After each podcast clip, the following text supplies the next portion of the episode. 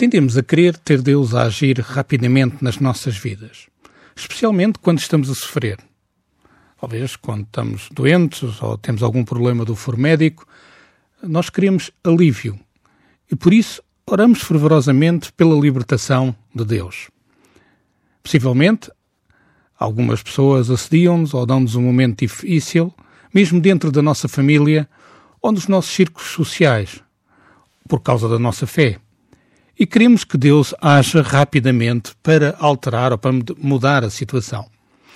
Ou talvez haja uma, uma bênção que nós estamos a ver no horizonte e nós pensamos que Deus pretende que essa bênção seja para nós. E por isso queremos que ela venha rapidamente. Bem, uma coisa é quando olhamos à nossa volta e pensamos que sabemos qual é a vontade de Deus e queremos que Ele haja. Mas uma outra coisa completamente diferente é quando Deus vem até nós e faz-nos uma promessa direta e de seguida parece que ele fica apenas à espera. Ou então a ideia que não vai cumprir essa promessa. Essa era a situação que ocorreu em Gênesis, nos capítulos 16 e 17, onde Abraão, esse homem de fé, a quem Deus havia aparecido e a quem Deus havia feito uma promessa de que daria um herdeiro, um filho, e a propósito, Abraão tinha, nessa, nesse momento, nessa altura, 75 anos de idade, quando Deus lhe fez a promessa. E por isso é compreensível que você ache que Deus iria cumprir essa promessa muito rapidamente. Afinal, um homem com 75 anos de idade não tem assim tanto tempo para estar à espera, a fim de ter filhos. Até este ponto, Abraão e sua esposa Sara não tinham filhos. Portanto, era muito provável, com esta idade, que eles pensassem que não iriam ter filhos. É ainda mais surpreendente, então, que Deus venha e lhes faça uma promessa fantástica. Que eles não só vão ter um herdeiro, um filho, mas que através desta criança vão ter uma família fantástica e até mesmo uma nação como resultado. E que através da linhagem desta família, todas as nações da terra e todas as famílias da terra serão abençoadas. Bem, Abraão e Sara poderiam não ter entendido isso na altura.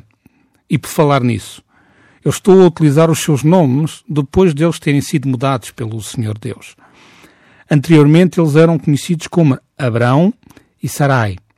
Mas Deus mudou-lhes os nomes, tal como ficaram conhecidos, tal como nós os conhecemos, como Abraão e Sara, por causa do significado espiritual da sua promessa e da ação de Deus nas suas vidas.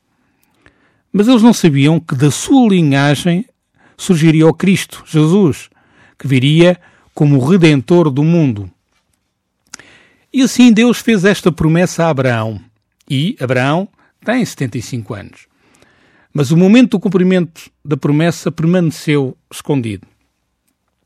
E é sobre isso que nós hoje vamos falar, vamos pensar um pouco. Às vezes, quando temos uma promessa de Deus, pode decorrer um bom período, período de tempo antes que ele cumpra essa promessa. Os cristãos têm aprendido ao longo do tempo que Deus não está preso à idade. Ele não fica limitado pela passagem dos anos. Deus age de acordo com o que chamamos de o tempo adequado, o momento oportuno, e não apenas no tempo cronológico. E foi assim que, aos 75 anos de idade, quando a promessa foi feita, poderíamos pensar que ela seria cumprida provavelmente no ano seguinte ou no máximo num período de um ou dois anos, para que Deus permitisse que Sara engravidasse. Este não foi o caso. Em Gênesis, capítulo 16, Abraão tinha 86 anos de idade e ainda não tinha filhos. Onze anos se passaram após a promessa ter sido feita. Agora, vamos parar um segundo para pensar sobre isto, acerca disto. E se Deus veio até, até si e lhe fez uma promessa incrível, fantástica, e de seguida espera 11 anos para fazer algo acerca dessa promessa, o ouvinte não iria ficar chateado? Não se sentiria frustrado? Não perderia a sua esperança? Será que não começava a duvidar de Deus? Dizem-nos que Abraão confiou em Deus e não vacilou em relação à promessa de Deus. E isso é uma coisa incrível, não é? Mas que demonstração de fé. um bom exemplo para nós. Mas parece que Sara estava a ficar um pouco impaciente com tudo isso. E por isso ela sugeriu que a sua serva, a sua serva Agar, fosse dada a Abraão como uma pessoa para preencher o lugar, digamos assim. Bem, uma espécie de mãe de aluguer. Ela engravidou e deu à luz um menino chamado Ismael. Mas havia aqui um pequeno problema. Ismael não era o filho da promessa. Ismael era o filho que foi o resultado de arranjos humanos, de engenharia humana, podemos assim dizer. Sara ficou um pouco ansiosa e achou que talvez eles tivessem que ajudar a Deus a cumprir a promessa que ele tinha feito. E como resultado, eles tentaram tomar o assunto nas suas próprias mãos. E o resultado foi o nascimento de Ismael. O único problema é que isso não foi o que Deus planeou. As gerações prometidas que viriam através de Abraão não seria através de Agar e de Ismael. Viriam através, como dizem as Escrituras, no capítulo 17, viriam através de um filho chamado Isaac. De facto, Deus esperou 13 anos, ou mais, até Abraão ter 99 anos de idade. E por isso, se contarem bem, passaram-se 24 anos desde a promessa que Deus fez a Abraão. E ele apareceu a Abraão quando ele tinha 99 anos. E de seguida reafirmou a promessa feita depois de 24 anos. Deus diz-lhe que será a sua esposa Sara que terá o filho. Em Gênesis, capítulo 17, Deus diz: A tua mulher já não continuará a chamar-se Sarai, mas Sara. Hei de abençoá-la e farei com que ela tenha um filho teu. Ainda há de ser mãe de muitos povos e há de haver reis entre os seus descendentes. E de facto, Deus cumpriu a promessa. E como consequência, este filho Isaac, e o nome de Isaac significa riso, por outras palavras, podemos dizer que foi uma coisa tão audaciosa, uma coisa tão incrível. Ele trouxe riso ao pensar que um, um homem de 99 anos de idade e uma mulher de 89 teriam um bebê. Mas na verdade foi exatamente essa a intenção. Como pode ver, essa não era apenas uma criança improvável. Este filho foi um milagre. Deus é especialista em milagres. Não apenas nas coisas difíceis, não apenas das coisas improváveis, mas do miraculoso. Como o ouvinte pode ver, ao longo de toda a linhagem de Abraão, Deus continuamente faz milagres. Ele continuamente faz coisas que estão fora dos limites da capacidade humana normal. A razão é que ele estava conduzindo, através da linhagem desta família, a vinda do seu maior milagre, da sua maior bênção para a humanidade, o seu Filho Jesus Cristo, vindo em carne e osso, a fim de ser o nosso Redentor. Uma coisa fantástica.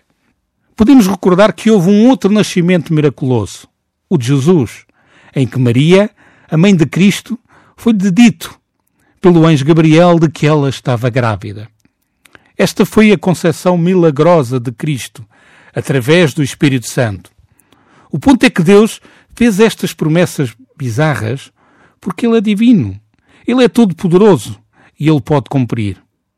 Mas precisamos ter paciência. Isto é o que a fé é. Não nos devemos intrometer. Quando Deus promete alguma coisa, Ele irá cumprir. Mas não sabemos o momento em que ocorrerá. Às vezes, o tempo permanece oculto para nós e podemos ter que esperar anos, às vezes décadas da nossa vida.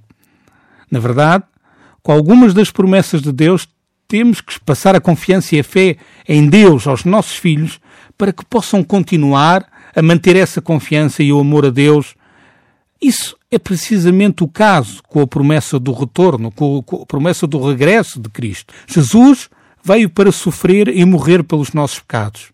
Ele veio a fim de levar a nossa culpa para longe, para que pudéssemos ser resgatados, para que pudéssemos ser salvos. E quando ele subiu de volta ao céu, ele prometeu que voltaria e que tomaria para si mesmo todos aqueles que acreditaram nele, que confiaram nele e estão à espera do seu regresso.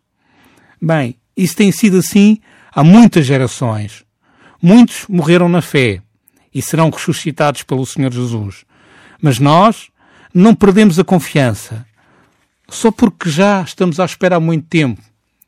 E o exemplo de Abraão é perfeito para nós. Nem comecemos a tentar produzir as nossas próprias respostas e sair a correr pensando que nós podemos resolver isso através das nossas próprias ações. Isso foi o que levou ao nascimento de Ismael. Em vez de, na realidade, confiar e entender Deus, Sara decidiu que precisava tomar uma atitude, precisava de agir. Não é uma coisa fácil ser-nos dito para esperarmos. Muitas vezes queremos respostas rápidas. Queremos que elas aconteçam rapidamente. Mas precisamos entender que podemos confiar em Deus e que podemos ter de esperar longos períodos de tempo a fim de vermos o cumprimento das suas promessas.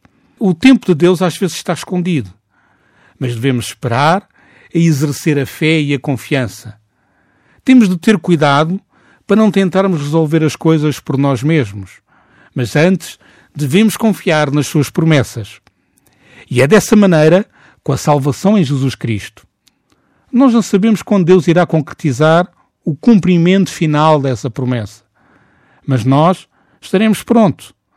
Ficaremos preparados e continuamos a confiar e a amar a Jesus Cristo até o dia em que Ele se revele para nos redimir. Regresso na próxima sexta-feira com o tema Proverá.